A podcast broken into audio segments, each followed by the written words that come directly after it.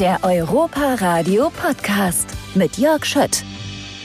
Hier ist das Europa Radio und ich sage herzlich willkommen Matthias Lange. Hallo Matthias. Hallo, vielen Dank. Matthias, ich freue mich, dass du da bist und wir klären natürlich am Anfang immer gleich die Funktion der Leute, die uns hier besuchen.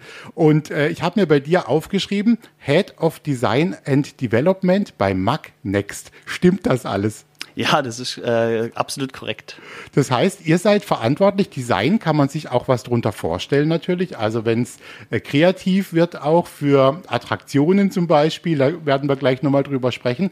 Und Development ist dann auch so ein bisschen den Blick auf das Ganze zu haben, oder? Wie gut kann man das erklären? Ja, also da hast du schon recht. Ähm, klar, Design ist immer das Einfache. Ne? Das bedeutet das Aussehen der Geschichten, ähm, der ganzen Attraktionen, allerdings auch äh, Parkdesign an sich. Also wir haben auch äh, einen Masterplanning, das bei uns quasi nebendran steht und mit dem Masterplanning zusammen machen wir ähm, die Parkentwicklung quasi. Das heißt, wir überlegen uns auch, was denn passieren könnte, was für äh, Attraktionen man bräuchte oder auch, was wir für eine, für eine Designrichtung gehen könnten. Das bedeutet dann auch eben zum Beispiel neue Themenbereiche, neue kleinere Attraktionen. All das ähm, fließt bei uns zusammen mit dem Masterplanning eben. Ich sage es mal die, die Schwester, ähm, die Schwesterabteilung.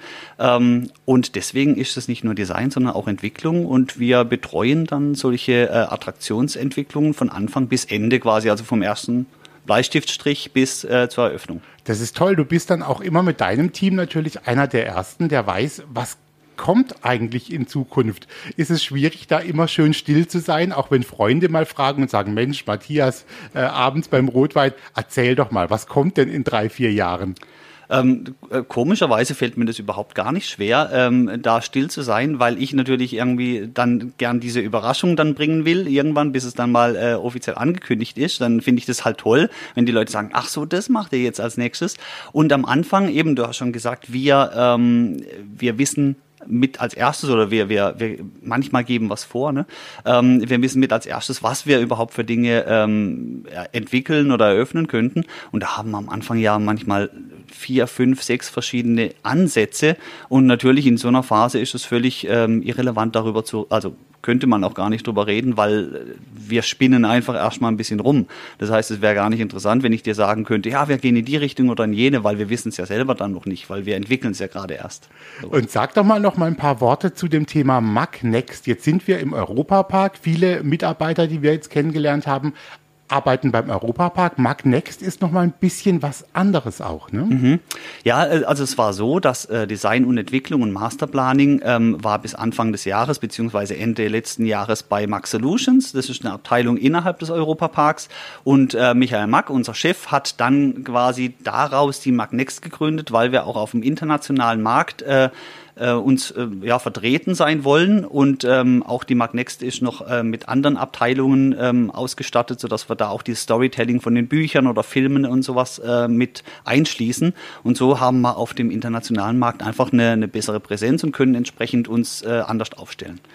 Jetzt bist du, Matthias, für mich, ähm, der noch nicht ganz so lange hier im Park ist, einer, der ist irgendwie mit vielen zusammen, aber einer der Väter auch von Piraten in Batavia. Das muss man sagen. Ich habe dich immer gesehen und dein Team, auch die Designer, wie sie was zeichnen und wie sie da an ihren Geräten sitzen. Und das fand ich immer ganz spannend. Dieses Projekt, war das tatsächlich ein besonderes Projekt, auch wenn du jetzt zurückblickst, weil es vielleicht ein bisschen emotionaler war als andere? Ja, also das auf jeden Fall. Es war natürlich ein Projekt, äh, das in, in vielerlei Hinsicht besonders war. Natürlich zum einen ähm, die Überraschung, dass es kam. Also klar, mit dem schrecklichen Brand natürlich eine, ich nenne es jetzt mal eben, negative ähm, Entwicklung oder negativer Anfang. Aber dann waren wir quasi konfrontiert damit, dass wir jetzt ähm, einen neuen Dark Ride bauen müssen, obwohl wir das so gar nicht in der Planung hatten, ne, weil wir ja wussten, Batavia müssen wir wieder aufbauen oder einen Dark Ride. Ähm, und dann war das natürlich erstmal so, oh Gott, was machen wir denn jetzt so schnell? Und ähm, dann hat man natürlich eben enormen Zeitdruck. Es war natürlich eben emotional schwierig, weil natürlich viele Leute, unter anderem ich auch, ähm, an Batavia gehangen haben. Ich meine, ich bin selber hier ein Kind der Gegend und bin mit Batavia groß geworden, also da bin ich schon als Kind mitgefahren. Ähm, das war natürlich nicht einfach. Wie baut man jetzt so eine ikonische Geschichte wieder auf? Und ähm, das war halt einfach ähm, die Herausforderung, die wir hatten. Wir mussten relativ schnell sein. Wir wollten das Alte bewahren, aber halt natürlich auch wieder versuchen, das wieder up to date zu bringen. Ich meine, letzten Endes 30 Jahre gehen ins Land und die Technik verbessert sich und verändert sich. Äh, und auch so ein Ride an sich, ähm, ein Dark Ride, wird heutzutage anders ähm, wahrgenommen wie früher. Und es waren alles Dinge, die wir halt berücksichtigen mussten. Und ähm, ja, so ging das los. Also es war schon ein besonderes Projekt. Wie erklärst du dir eigentlich tatsächlich, du hast es selbst auch schon so ein bisschen angesagt gerade, dass so viele Emotionen auch bei den Gästen da dran hingen? Bist du der Sache mal irgendwie nachgegangen und kannst du es dir nach so vielen Jahren erklären? Ich glaube, das liegt an an zwei Dingen oder vielleicht sind es auch mehrere, aber zwei so Hauptdinge. Zum einen war das der allererste richtig große Dark Ride im Europapark und ähm, damals muss man ja dazu sagen, sind die Leute nicht ähm, ständig unterwegs gewesen auf der Welt und haben sich solche Großattraktionen anschauen können. Das heißt, für die Leute, die den Park besucht haben, war so ein Dark Ride und so eine Größe von einem Dark Ride einfach was extrem Besonderes. Und ich glaube, äh, dieses Erlebnis hat viele geprägt, eben auch schon in ihrer Kindheit, ähm, die ja jetzt eben genau die sind, die jetzt halt mit ihren Kindern in den Park gehen und ähm, die das von der Kindheit mitgenommen haben. Und zum Zweiten natürlich klar, ähm, ich sage es mal, ein Piratenthema, ist einfach auch was Spannendes, was Beliebtes, ist eine ganz andere Art und Weise, wie das, was wir vorher auch hier im Park hatten, weil wir in eine andere Richtung gegangen sind quasi. Also Indonesien ist halt was, was man im Europapark eigentlich nicht hatte und ich glaube, das war damals schon was Besonderes. Und eben, ich glaube, die die, ähm, die Neuartigkeit damals und die Größe dieses Dark Rides war für viele, die jetzt eben hier im mittleren Alter sind, nenne ich es jetzt mal, oder auch ein bisschen älter, ähm, was Besonderes. Und ich glaube, auch die Jüngeren, ähm, die jetzt halt auch äh, hier in der Gegend groß werden und das erste Mal in Dark Ride fahren, war das immer noch beeindruckend, was der, der alte Dark Ride schon hatte. Und ich glaube, das sind so diese Gründe, warum es was Besonderes war. Sag mal, welche Fäden, welche Aufgaben sind da auf euch zugekommen? Und äh, eben Fäden, welche Fäden sind bei dir und deinem Team dann da auch zusammengelaufen bei diesem Thema? Also zuerst mal ist ja so, wie wir vorher schon drüber hatten, wir stehen am Anfang der Entwicklung, weil wir uns kreativ damit beschäftigen müssen. Das bedeutet, ähm, äh, Batavia, der alte Ride, war, war abgebrannt und wir hatten jetzt ähm, die Aufgabe, wie und was können wir mit dem Neuen machen. Das bedeutet natürlich, hatten wir am Anfang mal kurz überlegt, das gehört zu unserem Job, kreativ zu arbeiten, kurz überlegt, ob wir ein anderes Thema machen müssen. Muss es was Holländer, äh, Holländisches sein? Ähm, also ne, dann überlegt man einfach, ja, geht es wieder in die Piratenrichtung oder macht man was anderes? Dann hat man natürlich versucht, ein paar Ideen zu entwickeln. Die Piratenidee natürlich immer an erster Stelle, weil das war halt, meine ich, eher so, das wird gesetzt sein, aber wir probieren mal was anderes aus, ähm, dass wir unseren Job gemacht haben quasi. Und dann hatten wir diese, ähm, klar wieder die Vorgabe der Familie ganz klar, nein, wir machen die Piraten wieder. Und dann hatten wir uns halt überlegt, okay, wie kriegen wir die Piraten in Batavia wieder zurück, ohne dass wir den Ride eins zu eins nachbauen, dass wir aber dennoch dieses, dieses Gefühl und die Emotion vom Alten mit reinbringen, dass die Leute sich so ein Stück weit doch wieder heimisch äh, fühlen. Und natürlich, wie können wir jetzt neue Techniken integrieren? Was ist mit Mac Animations, die wir ja auch noch haben, ne, die dann Animation äh, Hintergrund machen können und äh, Animation äh, Inhalte. Äh, das waren alles so Dinge, wo wir dann versucht haben zusammenzubringen. Dann war auch irgendwann klar, ähm, dass man sich am Original Ride Layout orientiert, beziehungsweise das beibehält. Wir wussten, dass wir die Szenen machen müssen. Und dann ging es halt immer weiter. Ne? Dann hat man mit unseren Kollegen mit der Story äh, dran gearbeitet, die wir ja im Alten jetzt weniger hatten. Also Batavia war einfach so, ich nenne es jetzt mal wie ein großes Erlebnis, wo man durchschippert und alles angucken kann, was man will. Jetzt bei unserem neuen Batavia hat man halt probiert, eine Story zu erzählen von Robemont und von dem Cortez. Ähm, das sind so Geschichten, ähm, da merkt man halt, da muss man mehr drüber nachdenken. Auch wenn man so eine Geschichte hat, muss man drüber nachdenken, was bringt man in die einzelnen Szenen. Also wir können nicht einfach nur was äh, aneinanderreihen, weil wir sagen, das sieht halt gut aus oder hat einen schönen optischen Effekt, ähm, sondern wir müssen halt gucken, wie kriegen wir es unter. Und ähm, das waren alles so Dinge, die am Anfang halt ähm, erstmal auf unserem Tisch lagen, ähm, wo wir halt gucken mussten, okay, und wie entwickeln wir es jetzt? Ne? Wie starten wir damit? Das ist spannend. Was ich mich auch gefragt habe tatsächlich, du hast gerade dieses Stichwort Kreativität äh, mal einfließen lassen. Ich habe heute Morgen auch nochmal gedacht, ich treffe dich. Ähm, ich habe an Fantasie auch gedacht, dass das auch ist, was ihr vielleicht gut brauchen könnt. Hast du das Gefühl, sowas ist irgendwie zu erlernen, also professionell auch zu machen? Oder braucht man einfach auch einen Ticken, bevor man da bei euch anfängt, anfängt, dass man so eine Vorstellung hat, wie könnte das sein, sich in so ein Fantasieland vielleicht stürzen kann? Oder ist es einfach richtig äh, ganz genau geplante Arbeit? Ähm, ich glaube beides. Ähm, also was, was man sagen muss, ich glaube, man kann es erlernen, was eine Grundvoraussetzung ist, und das habe ich jetzt in, in den vielen Jahren, in denen ich äh, kreativ arbeite, ähm, gelernt. Viele Leute könnten kreativ sein, aber sie verwerfen es gleich wieder im Geiste. Ne? Die überlegen sich, was könnte ich tun? Und dann der, das nächste, was bei denen auftaucht, ist, aber das funktioniert ja sowieso nicht. Oder ach, das ist ja eh viel zu aufwendig. Und, und dieser nächste Schritt kommt bei vielen sofort. Und deswegen lassen sie quasi die Kreativität wieder liegen, weil sie sofort merken, ach, das geht ja gar nicht. Ne? Und bei uns ist so, wir sagen immer, wir spinnen rum ne, und machen die unmöglichsten Dinge denken wir uns aus und natürlich werden wir hinterher dann ganz viel reduzieren müssen. Aber wir geben uns erstmal gar keine Grenzen. Und ich glaube, das ist am Anfang extrem wichtig und das könnten viele haben, aber die, also, die haben einfach ihre eigenen Grenzen. Und ich glaube, das muss man lernen, diese Grenzen zu überspringen und dann kann man, glaube ich, gut kreativ arbeiten. Man muss sich natürlich dann hineinversetzen können. Ne? Also klar, wenn jetzt einer sagt, ja, ähm, ich weiß gar nicht, ich stehe jetzt allein im Wald und was könnte sich jetzt da für eine Geschichte entwickeln, mir fällt gar nichts ein dann ist natürlich schwierig. Ne? Also man muss sich schon vorstellen können, ja, da trabt dann ein Einhorn vorbei oder irgendwie ein Waldbrand passiert und ich muss da flüchten oder irgendwas. Ne? Es gibt ja tausend Dinge, die, äh, die möglich sind. Aber wenn einer sagt, ja, ich sitze da und esse mein Butterbrot, mm, dann ist es vielleicht ein bisschen wenig. Und ähm, ja, also so fängt's an. Aber natürlich ist es so, wenn wir diese, diese groben Geschichten, also ich sage jetzt mal, wenn man geträumt hat, dann muss man natürlich versuchen, das in harter Kleinarbeit runterzubrechen auf das, was letzten Endes dann gebaut wird. Also das ist eine, eine ganz spannende Arbeit, habe ich so das Gefühl bei euch. Und letztendlich sieht man dann eben auch in deinem Team, wie dann deine Kollegen, deine Mitarbeiter da sitzen und auf ihr, ihren, meistens ist es eigentlich nicht von Hand, würde ich sagen, sondern also schon wirklich ähm, zwar mit einem Stift, aber auf einem Bildschirm auch noch zeichnen, oder? Also in die Richtung geht's bei euch dann auch noch. Mhm, es geht sogar noch ähm, tatsächlich ins äh, ursprüngliche Zeichnen. Also wir benutzen immer noch einen Bleistift. Äh, jetzt nicht immer, da hast du recht. Äh, wenn man bei uns ins Büro äh, platzen würde, dann wird man sicherlich äh, oftmals die Leute nur am Rechner sehen. Ähm, aber Bleistift und Papier sind immer noch ähm, in quasi. Und auch ich selbst ähm, habe ganz oft am Anfang, wenn ich mit meinen Kollegen dann rede, dann ähm, habe ich ein, ein, Blatt Papier vor mir und, mal wirklich mit dem Feinliner mal drauf und sage, guck mal, den Eingang könnten wir so machen oder wir müssen uns überlegen, dass wir da hinten nicht durchkommen. Also hier ziehen wir eine Wand rein. Das heißt, wir, wir benutzen wirklich noch die analogen Sachen am Anfang oder zum, zum schnell diskutieren. Es gibt einfach nichts Schnelleres ne, wie ein Stift auf dem Papier.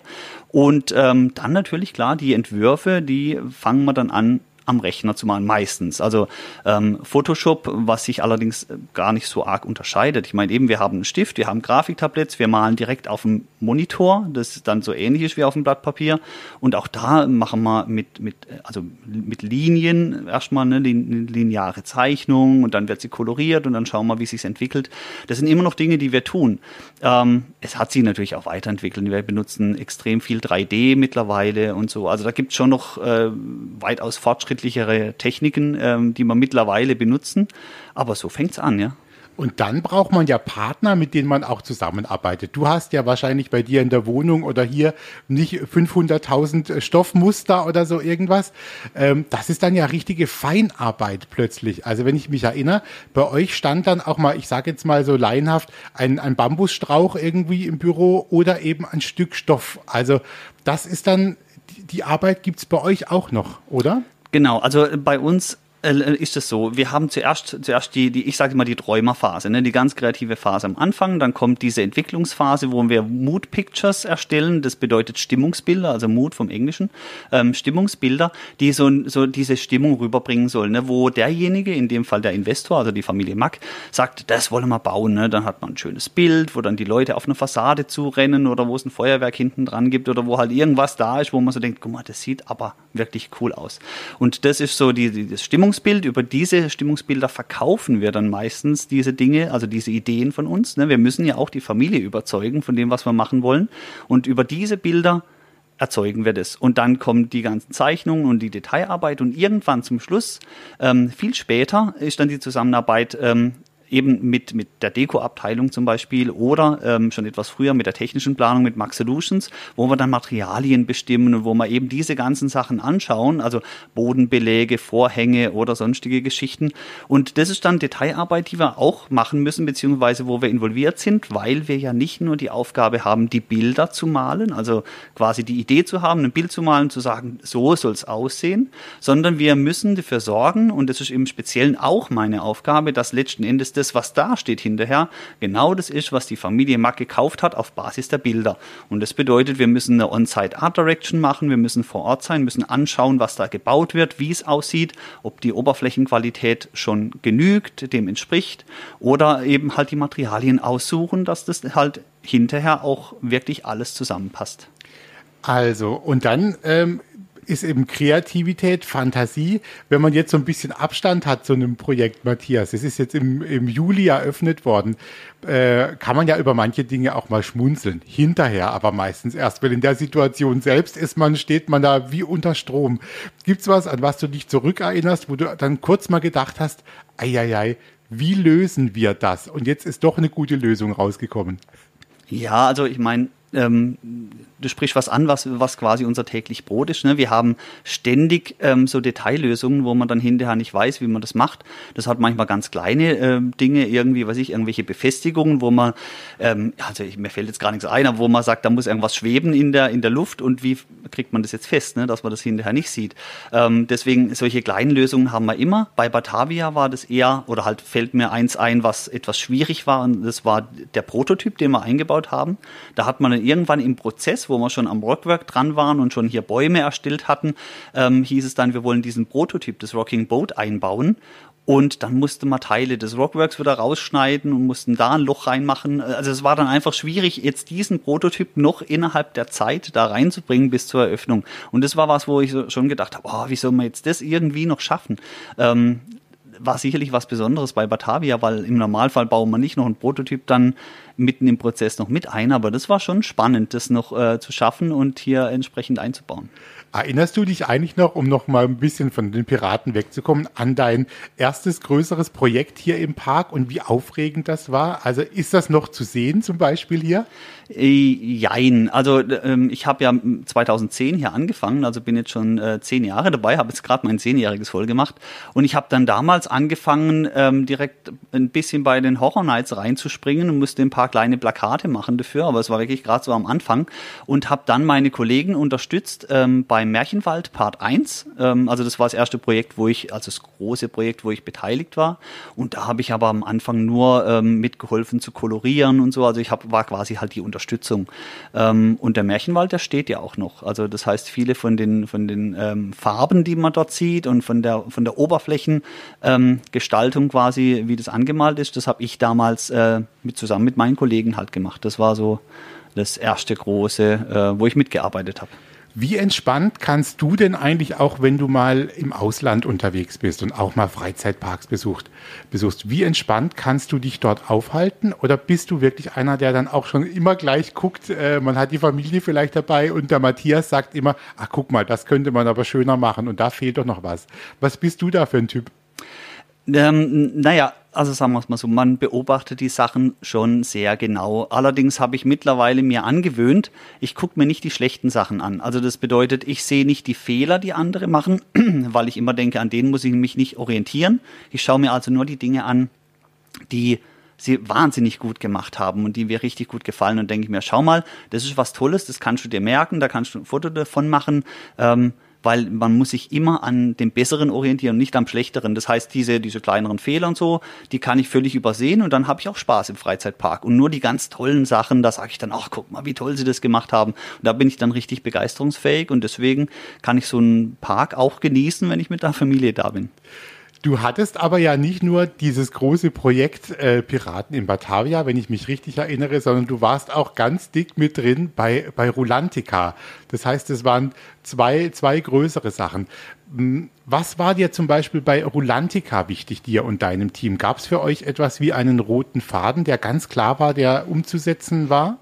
Ja, also natürlich gleiches Prinzip wie bei Batavia. Wir hatten ja in Rolantica schon angefangen mit äh, Storyentwicklung im Vorfeld. Das heißt, wir wussten schon, in was für einer Art Welt wir uns befinden, auf was wir achten müssen und was Rolantica darstellt. Und das war quasi immer so, äh, ich nenne es jetzt mal die, die Bibel oder das Regieheft oder wie auch immer, ähm, was oben drüber steht. Und man muss ja alles da danach ausrichten. Also äh, was man da äh, benutzt, was für Szenen man bringt oder in welchen Welten man sich da ähm, befinden kann. Und das war einfach da die, die, ähm, die Vorgabe, die wir gemacht haben. Und wir wollten halt unbedingt, dass wir in den Bereichen, die quasi ähm, Rolantica darstellen, halt so wenig wie möglich von den normalen Dingen mit einbaut. Das heißt, wir wollten halt nicht so gern, dass man dann ähm, ja, irgendwie, weiß ich, ein, ein Rettungsring äh, als Deko irgendwo hinhängt, wo er halt eigentlich nicht sein soll, weil das halt Rulantica ist. Also am Stahlschiff zum Beispiel, das wir drin haben, da kann der Rettungsring super hängen, da macht er Sinn. Äh, bei Ragnarkor oben in den, in den Fischerhütten ähm, von Rulantica, da macht er halt keinen Sinn. Und das ähm, war so das Ding, wir wollten halt immer diese, diese Welten so gut wie möglich abbilden. Rührt dich das eigentlich noch, ähm, Matthias, wenn die Gäste hinterher sagen, meine Güte, ist das schön geworden und ähm, ihr habt jetzt wieder meinen Kindheitstraum aufgebaut bei den Piraten oder Rolantica ist so toll, wir halten uns da so gerne auf. Kommt sowas bei dir an auch und ähm, sprecht ihr manchmal drüber im Team? Ja, also auf jeden Fall. Ich muss, ich muss zugeben, das ist äh, somit das Befriedigendste, ähm, was man überhaupt hat als Künstler, also so nenne ich es jetzt mal, wenn man so lange an etwas arbeitet und die Leute hinterher das, das wirklich annehmen und sich extrem drüber freuen. Also es gibt nichts Schöneres. Ähm, weiß ich noch, bei Rulantica, da stand ich dann oben, ähm, wo Eröffnung war, da haben sie so Kinder, ähm, durften reinrennen und die haben dann geschrien und es war dann diese große Eröffnung und dann habe ich echt Gänsehaut gehabt, obwohl es da drin ja irgendwie total bullenheiß war, ähm, weil man zwei Jahre auf, also nur auf der Baustelle, ne? wir hatten ja viel früher schon Entwürfe gemacht, aber zwei Jahre auf dieser Baustelle unterwegs war und dann hat man es aufgemacht und dann rennen die Kinder und freuen sich und alle lachen und, und springen ins Wasser. Ah, das ist schon gigantisch ne? und das ähm, ist schon was, was einen dann ähm, schon glücklich macht, äh, nenne ich es jetzt mal. Und bei Batavia auch, wenn man dann die, die positiven Kritiken liest oder mitkriegt oder halt sich am Ausgang hinstellt und die Leute rauskommen und sagen, ah, oh, das war ja toll, ähm, dann ist das schon was Besonderes. Natürlich muss ich auch zugeben, es nutzt sich mit der Zeit dann ab. Das heißt, wenn jetzt heute jemand zu mir sagt, Rolantica ist ja mega toll, es freut mich dann schon noch, aber eine Gänsehaut kriegst du dann nicht mehr jedes Mal. Aber schön ist es ja, dass es bei euch ankommt und dass ihr schon spürt, dass die Menschen sich ja auch irgendwie äh, damit beschäftigen. Es ist immer so die Rede, Matthias, im Europapark mit allen Leuten, mit denen man spricht, fällt ganz oft dieses Stichwort, äh, der Park äh, Magnex, sie sind so detailverliebt. Würdest du das definitiv unterschreiben und bestätigen? Und glaubst du, das ist hier auch wirklich nochmal was ganz Besonderes, vielleicht auch im Vergleich zur, zur Welt, zu anderen Parks? Ja, absolut. Und ähm, es gibt auch eine ganz einfache Erklärung dafür.